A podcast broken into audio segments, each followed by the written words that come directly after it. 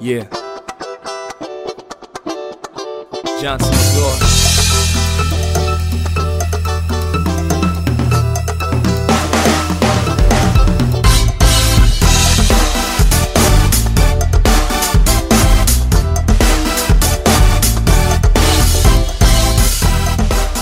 Bienvenidos una vez más a una nueva edición de El Informal Podcast. Si es la primera vez que estás reproduciendo este podcast, queremos darte las gracias e invitarte a seguirnos en todas nuestras redes sociales. Nos puedes encontrar como arroba el informal podcast. También te comento que tenemos una página web www.elinformalpodcast.com. Allí puedes encontrar todos los episodios que hemos publicado hasta la fecha y todas las coordenadas en las que nos puedes localizar. Allí también encontrarás un enlace directo a nuestro canal de Telegram, donde publicamos contenido exclusivo para todos los eh, miembros de ese canal. También quiero darle las gracias, comenzando esta edición de El Informal Podcast, a Eduardo Cabet. Eduardo Cabet es nuestro patrocinador oficial y también a Catherine Rivero por todo el apoyo que hemos recibido por parte de ellos. Luego de esto y dicho todo esto, Jesús Manuel, ¿cómo estás? Yo bien, lo único que le voy a recordar a la gente que es arroba el informal podcast en Telegram y en Instagram. Y bueno, chicos, aquí estamos, más nada. Este, nada, yo siento que las conexiones en este país nos dan con el todo todos los días y hoy no fue una excepción. Así que si escuchan mi voz un poco agitada es porque creo que quizás la conexión pueda caerse en cualquier momento, entonces eso me tiene un poco nervioso. Por lo demás, muy agradecido de estar acá con todos ustedes nuevamente. Y bueno, Santiago, esta vez eh, vamos a echar un cuento. Vamos a echar un cuento que es bastante particular porque en las últimas semanas han estado surgiendo noticias desde los diferentes portales que hablan acerca del consentimiento o no, acerca de una adaptación de live action y todo lo demás, pero queremos centrarnos en un artículo que encontramos para eh, relatar este tema y creo que eh, vamos a titularlo así, o va a tener algún título, pero no sabemos cuál, pero tiene un título. Este es por ahora. ¿Cómo y cuándo la Cenicienta dejó de ser la historia feminista que fue en sus orígenes? ¿De qué va todo esto, Jesús Manuel?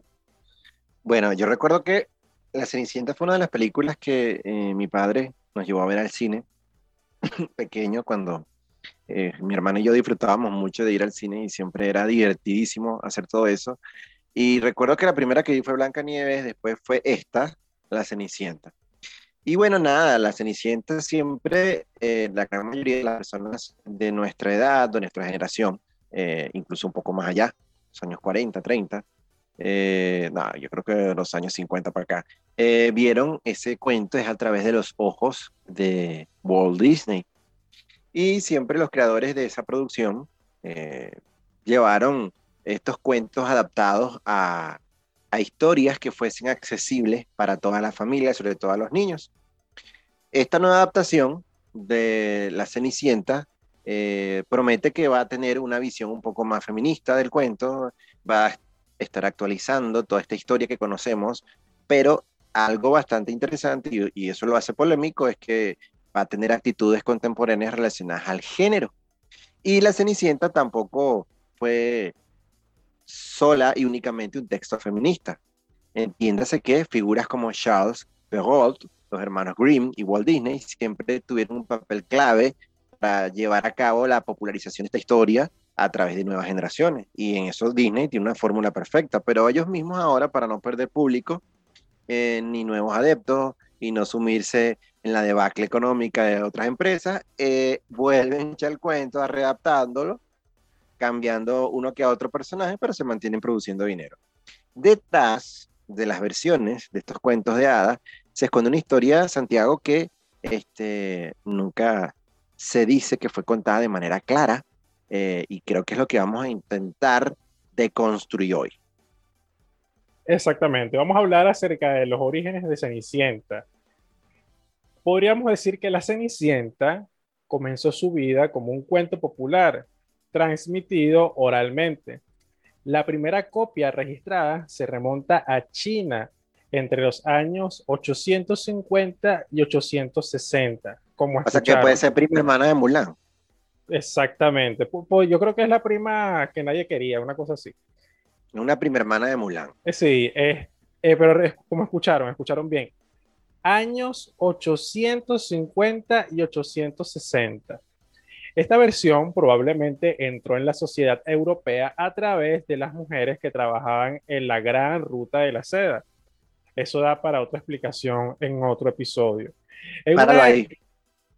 Imagínate, imagínate que en vez de la ruta de la seda, la hubiésemos adaptado aquí y esa cenicienta estuviese pero en la ruta de la empanada. Oye, pero la ruta, la ruta de la empanada, ¿de dónde? ¿Desde allá de Cumaná o de dónde? ¿De Maracay? No sé, pero yo me, yo imagino que Cenicienta va a estar todo el día llena de onoto. ¿No? Yo no, No sé, yo no estoy de, ¿cómo se llama el otro? De Cazón. de cazón, a lo mejor en la ruta de la empanada, porque si se gente video Ah, pero, pero acá, pero sería interesantísimo la ruta de la empanada porque, a ver, en la historia que todos conocemos que ha posicionado Disney, Walt Disney y toda la empresa y todo lo demás, todo el, el, el andamiaje de Disney, es la zapatilla. Entonces, claro, aquí puede ser una pargata, aquí pues, no, Jesús Manuel, no una pargata, el delantal, el delantal, delantal. Claro. el delantal lleno de grasa. Bueno, este pero es que la- La puedes situar también, a Cenicienta la puedes situar en la ruta de la empanada, pero la del palito. También puede ser. Oye, pero eso tiene bastante competencia. Mira, para que sigas hablando aquí, fíjate algo, los hermanos Grimm, que fueron los que dieron en su origen esta historia, digamos, de manera más contemporánea, antes que los años 860, por allá, por las dos chinas, este, eran mujeres pioneras, Santiago, que se sentían atraídas por la Cenicienta, no porque pensaran que, que esa historia estuviese necesitando una actualización, una, una revisión, sino que le sedujo la cultura que engendró esta historia porque se convirtió con lo que tú abriste eh, en tu momento la idea, por una red de narraciones creada por y para mujeres, que fue un dato que no te dije al principio. Puedes continuar. En la ruta de la seda o de la empanada, adáptalo ahí como tú quieras. Se- se- bueno, si es la primera vez que están escuchando este podcast, esto es habitual, esto es muy normal. Es que necesitaba decirte la ruta de la empanada, Santiago. La- no, pero es que ya va, la ruta de la empanada. Gracias por interrumpirme. Esta es la primera vez que te doy las gracias, porque esa, esa, esa idea quedó genial. ¿Te imaginas esa ya no, ya no lo hago más. Yo quisiera que fuese por aquí, por de, Maracay para Choroní, porque es la que me queda más cerca, pero Mm, aunque más de una cenicienta veo por ahí, no lo creas tú. ¿Te imaginas esa ruta, esa ruta de la empanada sin gasolina? La ruta. Vale, pero ya la jodiste demasiado. ya- Bueno, ya ya- la- ya- lo siento, estoy, estoy dañado por esta realidad. le echaste demasiado tierra, vale. Y no, no, y po- podría seguir. No, no, no. Continúa entonces dentro del contexto del- del- de los orígenes de la Cenicienta. Ok, entonces como comentaba, eh, que se remontaba a los años 850 y 860, eh, porque sabes que algo particular es de, particular de las versiones anteriores, y es lo que hemos, también hemos visto en adaptaciones cinematográficas, que es que los cuentos y las grandes hazañas de, la- de las sociedades o de los personajes dentro de las sociedades se daban mucho por el, por el boca a boca, cómo se transmitía oralmente de una generación a otra, eran los cuentos. Ok, entonces esta, esta versión que de la que estaba hablando entró en la sociedad europea a través de las mujeres que trabajaban en la gran ruta de la seda, en una época en la que solo los hombres podían ser escritores o artistas.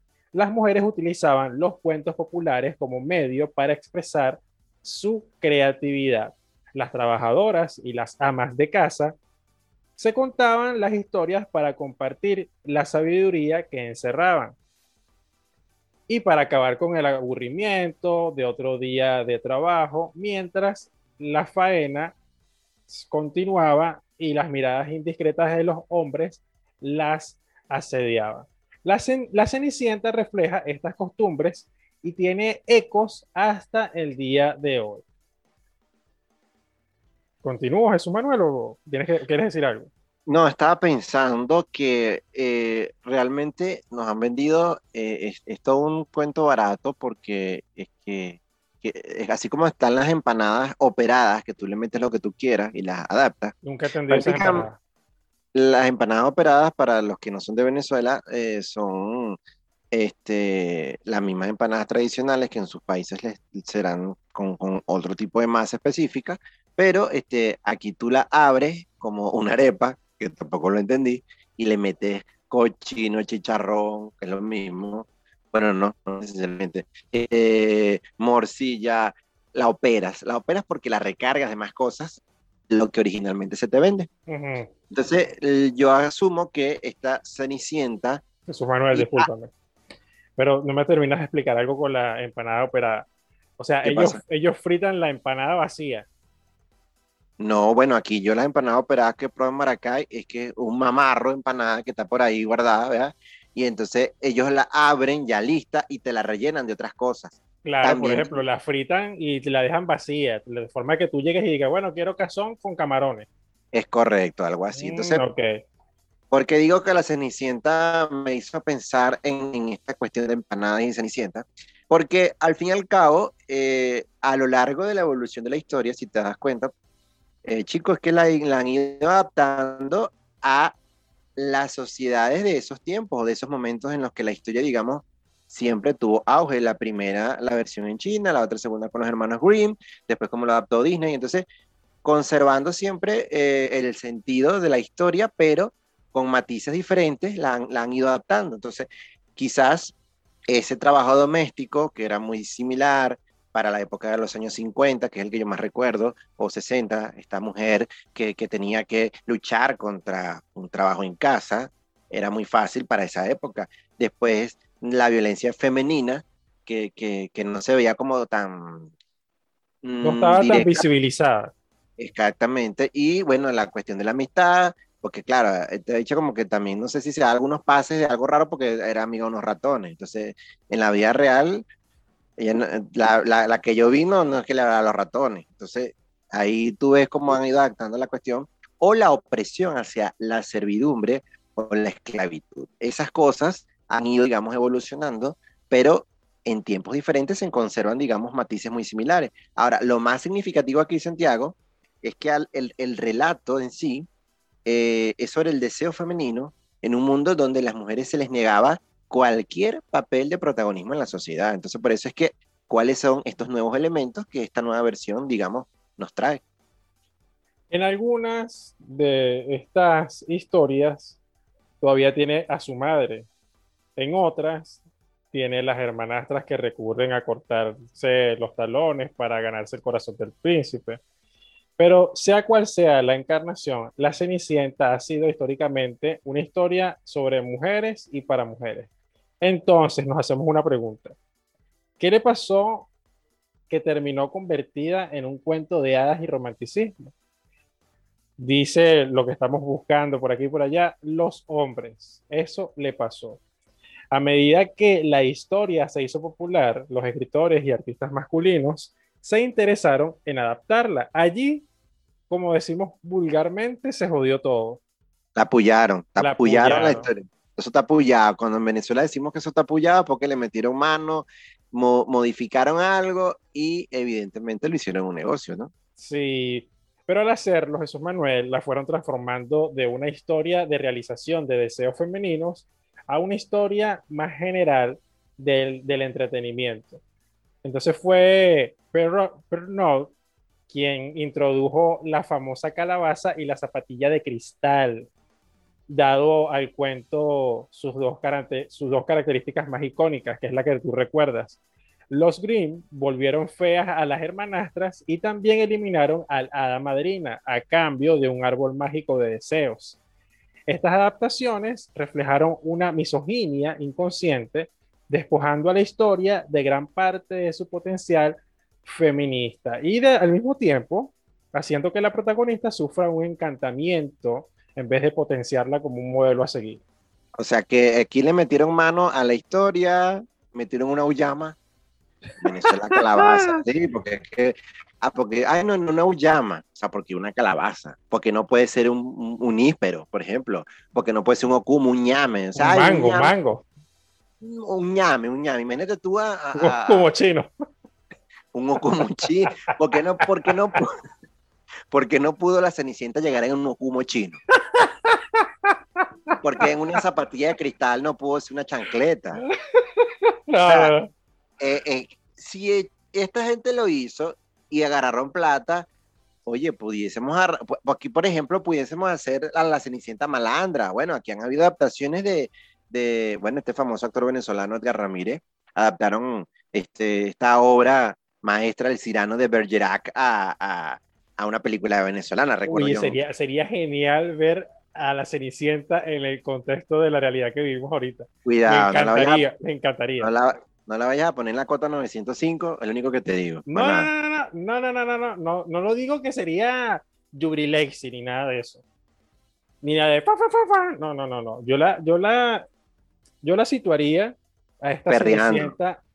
Ya va, Jesús Manuel. A, a la Cenicienta del Informal Podcast, la, la adaptación del Informal Podcast.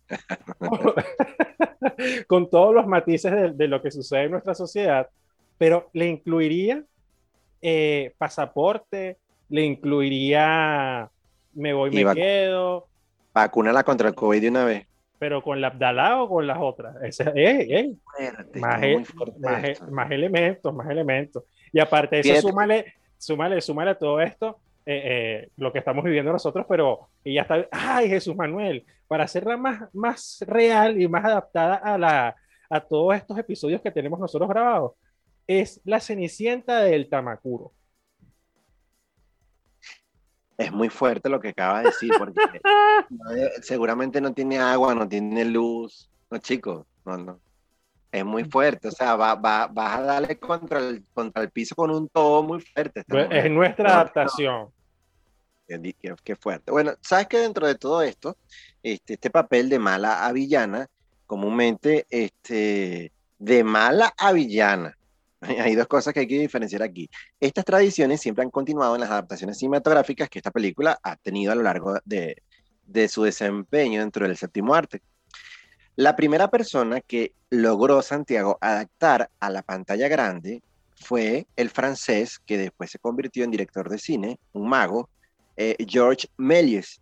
En sus manos, el personaje de la Cenicienta lo reflejó inicialmente de una mujer abandonada, pasiva, asustada, cobarde, pero el trabajo que él tenía aquí aparentemente fue pararse en las esquinas de las tomas cuando estaban filmando y mirar asombrada por el último efecto especial que aparecía en la pantalla. Digamos que esto eran los inicios de la cinematografía a nivel mundial. Más tarde, Disney o Walt Disney la utiliza como parte de la estrategia de estudio que le permitió comenzar a adaptar esta cantidad de cuentos populares venidos de Europa para poder entretener a parte de lo que es el mercado mundial. Y como te lo dije, la tradición comenzó con la primera película que yo vi en el cine, que fue Blanca Nieves y los siete enanitos, que fue de 1937. La Ahora. Cenicienta. La Cenicienta fue lanzada para el año de 1950 Ujú. y de ahí fue reflejando, ¿verdad?, valores más conservadores, pero en este caso adaptados a la sociedad estadounidense. La figura de, de- de la vieja malvada, que es la madrastra, adquiere un canal y un, un carácter, perdón, mucho más supervillano eh, a través de la figura de Lady Tremaine. No sé a qué se refieren con Lady Tremaine, porque no recuerdo si era el nombre del mismo personaje de, de la, de la película de Disney, de dibujo animado. No lo recuerdo si ese era su nombre.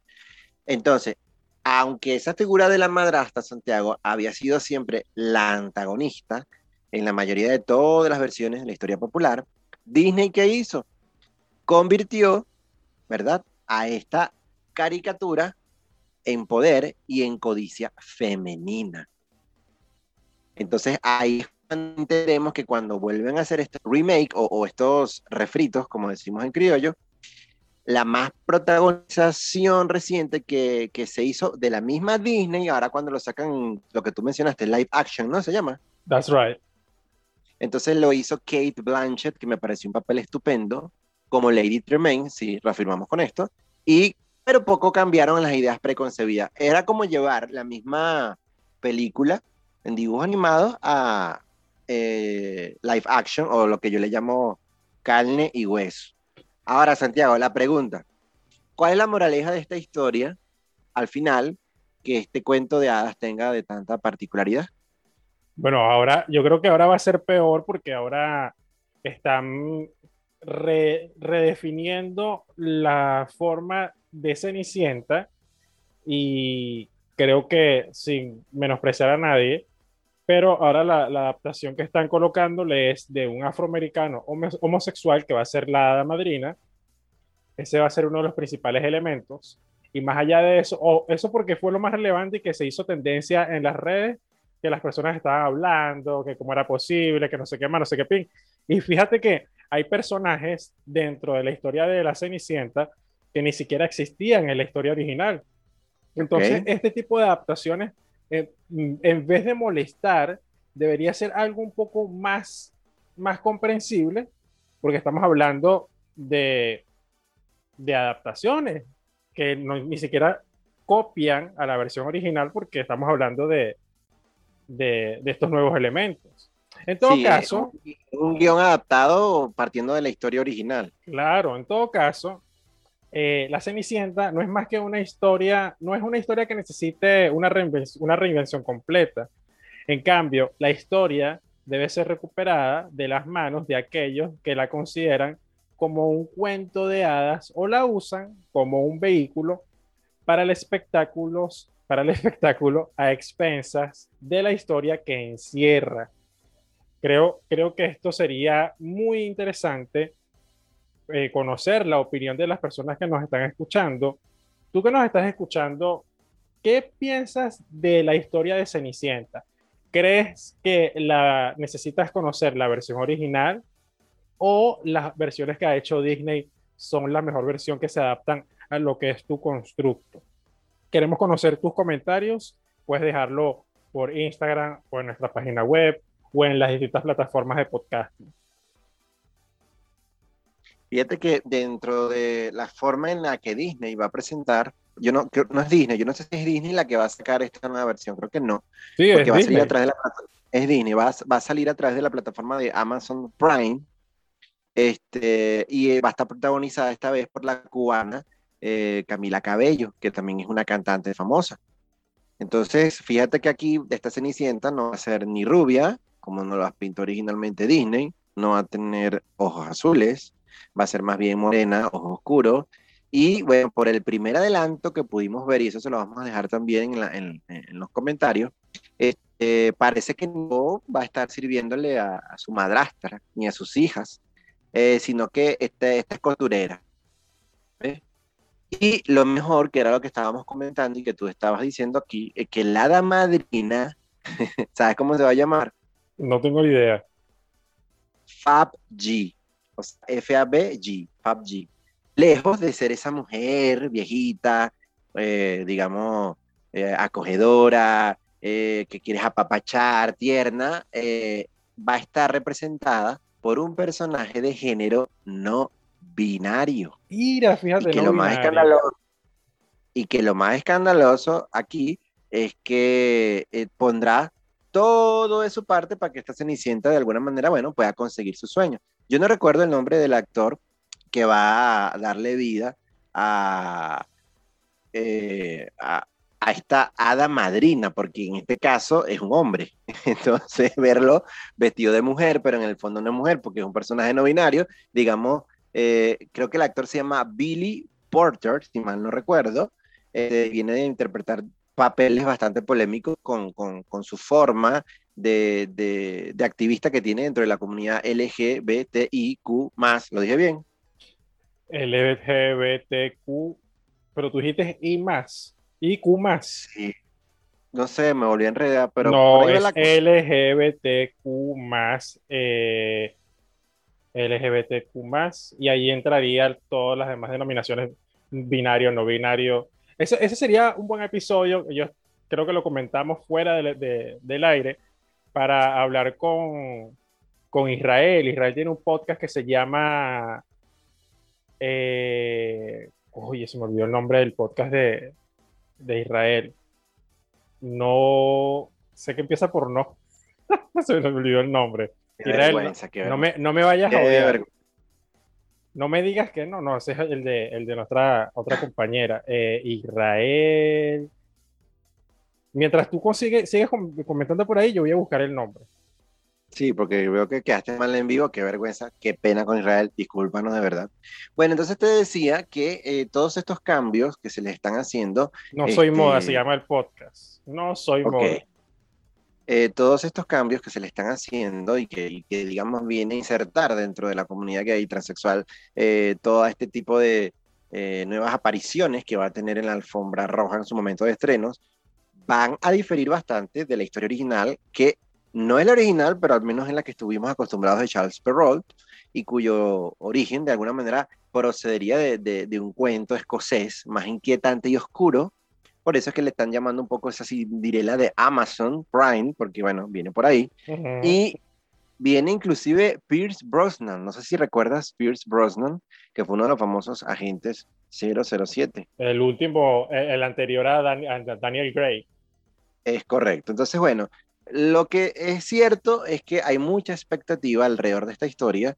Eh, yo creo que debemos deslastrarnos de que las historias y lo que siempre discutimos, Santiago, nunca nada va a seguir siendo igual siempre. Las cosas van a cambiar y, eso es lo que a cambiar. y eso es lo que a veces, por ejemplo, con relación al país vemos y hay gente que está aferrada al pasado y entonces la gente se aferra a un pasado creyendo que era un pasado exacto y resulta que cuando estamos deconstruyendo todo este tema de Cenicienta, nos hemos dado cuenta de que, fíjate, yo pensaba que venía la historia originalmente era de Europa por los hermanos, eh, los hermanos Grimm y, y Charles Perrault, pero resulta que viene hasta de China la historia de Cenicienta originalmente. Entonces, uno termina cada día de entender que las cosas no van a ser ni son como nos las hicieron ver en un, en un primer momento.